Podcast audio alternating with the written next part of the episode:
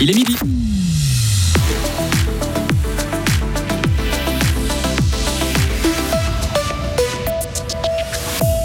Si vous prenez le train à Bulle avant 6h du matin, le bus le week-end dans la Broye ou si vous prenez les transports publics pour skier à Lézin, vous faites partie des gagnants du nouvel horaire 2024.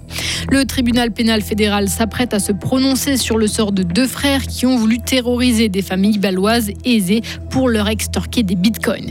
Et puis en basket, après sa victoire d'hier, Olympique va enchaîner les matchs. C'est inhabituel, il va falloir se préparer mentalement, dit le coach. Météo demain nuageux, giboulé par moment, euh, intermède ensoleillé ensuite pour la journée de mercredi. Maël Robert, bonjour. Bonjour. L'offre de bus va se renforcer dans le canton. Les horaires et la fréquence des transports publics vont changer à partir du 10 décembre. Et depuis aujourd'hui, on sait qui va bénéficier de meilleures correspondances. Dans le canton de Fribourg, Loïc Chorderet, ce changement va profiter notamment aux leftos gruériens. Oui, celles et ceux qui doivent prendre le train qui part de Bulle en direction de Fribourg à 5h50. Les habitants de la Tour de Trême, Ria, Voidance ou encore de Bulle auront désormais un bus matinal pour attraper leur correspondance. Autre gagnant, les usagers des lignes Fribourg-La Roche-Bulle ou Fribourg-Farvani-Remont avec là aussi des bus supplémentaires. Les broyards bénéficient eux aussi d'une meilleure offre en transport public dès le 10 décembre avec notamment des bus qui circuleront le week-end entre Estavayer, Muriste et Vuissant. Loïc, autre bonne nouvelle, les Fribourgeois et les Fribourgeoises pourront aussi skier sans devoir prendre leur voiture.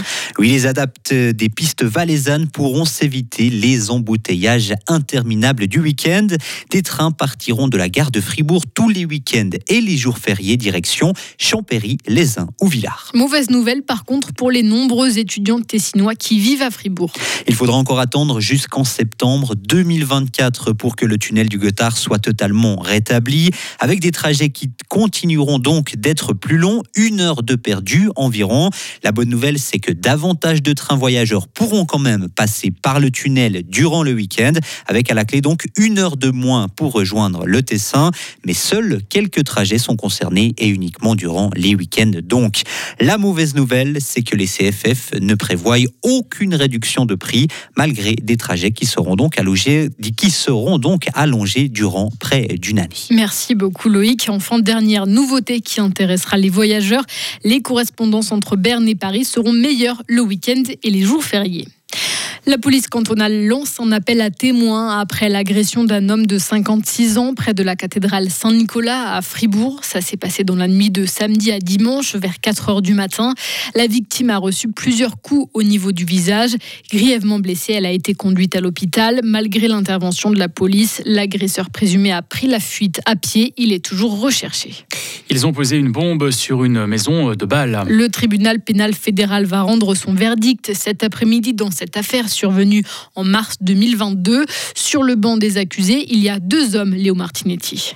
Deux frères qui, en mars de l'année dernière, posent une charge explosive sur une maison d'un quartier de Bâle. Heureusement, l'explosion ne fait pas de blessés, mais 170 000 francs de dégâts, ce qui n'est pas rien. Le ministère public de la Confédération reproche aussi aux deux hommes d'avoir été en Allemagne acheter 2 kilos d'explosifs, du matériel qui devait servir à quatre autres attentats. Les deux frères ont voulu terroriser des familles baloises aisées afin de leur extorquer à chacune un million de bitcoins. En plus des délits en lien avec les explosifs. Ils sont aussi accusés d'actes préparatoires de meurtre, assassinat et lésions corporelles graves. Le ministère public de la Confédération a requis une peine de 10 ans contre le cadet qui est considéré comme le cerveau du binôme et 8 ans contre l'aîné qui serait plutôt l'exécutant. Et durant leur audience fin octobre, les prévenus n'ont pas reconnu les faits. Sunrise va supprimer 200 postes début 2024. C'est presque 7% de ses effectifs. La société explique aujourd'hui qu'elle doit se restructurer pour minimiser les coûts après sa fusion avec UPC notamment. Les, licenciements ne concerneront ni les boutiques ni le service client. À Berne, la dynamique du Parlement se met en place. La plupart des groupes parlementaires ont siégé en fin de semaine avec leurs nouveaux élus. Ils ont pris des décisions importantes, par exemple sur les collaborations au Conseil des États. Les précisions de notre correspondante parlementaire Marie Vieux. Les Verts libéraux font leur entrée au Conseil des États avec l'élection de Tiana Angelina Moser. La politicienne zurichoise et les Verts ont décidé de travailler ensemble lors de la prochaine législature. Ils ne peuvent pas former un véritable groupe vu qu'ils ne sont que quatre au lieu de cinq, mais ils veulent collaborer de manière étroite. Comme les Verts et les Verts libéraux ont un groupe au Conseil national, ils peuvent siéger dans les commissions du Conseil des États, ce qui n'est pas le cas de l'élu du mouvement citoyen genevois Mauro Poggia. Celui-ci voulait rejoindre le groupe du centre, même si ses collègues du MCG au Conseil national vont intégrer le groupe UDC. Son élan a d'abord été freiné par les services du Parlement qui ont indiqué que les élus d'un même parti devaient être membres d'un même groupe. Puis il a été bloqué par le centre lui-même qui estime que les positions des deux partis sont trop éloignées et que les signaux envoyés par les différents élus du MCG montrent, je cite le communiqué, une attitude peu fiable. Mauro Poggia se retrouve donc sans groupe et sans possibilité de siéger en commission. Des choix importants ont aussi été faits au sujet de la composition du Conseil fédéral. Le centre a notamment décidé de revendiquer un siège au gouvernement, mais pas tout de suite, seulement quand l'un des ministres PLR démissionnera. À l'étranger, le chef de la diplomatie de l'Union européenne appelle à prolonger euh, la trêve dans la bande de Gaza. Une trêve durable, un premier pas important selon lui pour trouver une solution politique au conflit entre Israël et le Hamas. La première trêve entrée en vigueur vendredi doit s'achever demain à 7 h Cet accord a permis de faire entrer de l'aide humanitaire à Gaza et de libérer 50 otages en échange de 150 prisonniers palestiniens. La mer Noire qui déborde sur des autoroutes et des voitures qui tentent de rouler au milieu de l'eau. Voilà les les images diffusées par la télé russe de la violente tempête qui a déferlé sur la Crimée et le sud de la Russie la nuit passée. Baptisée tempête du siècle, elle a fait d'énormes dégâts et provoqué d'importantes coupures d'électricité.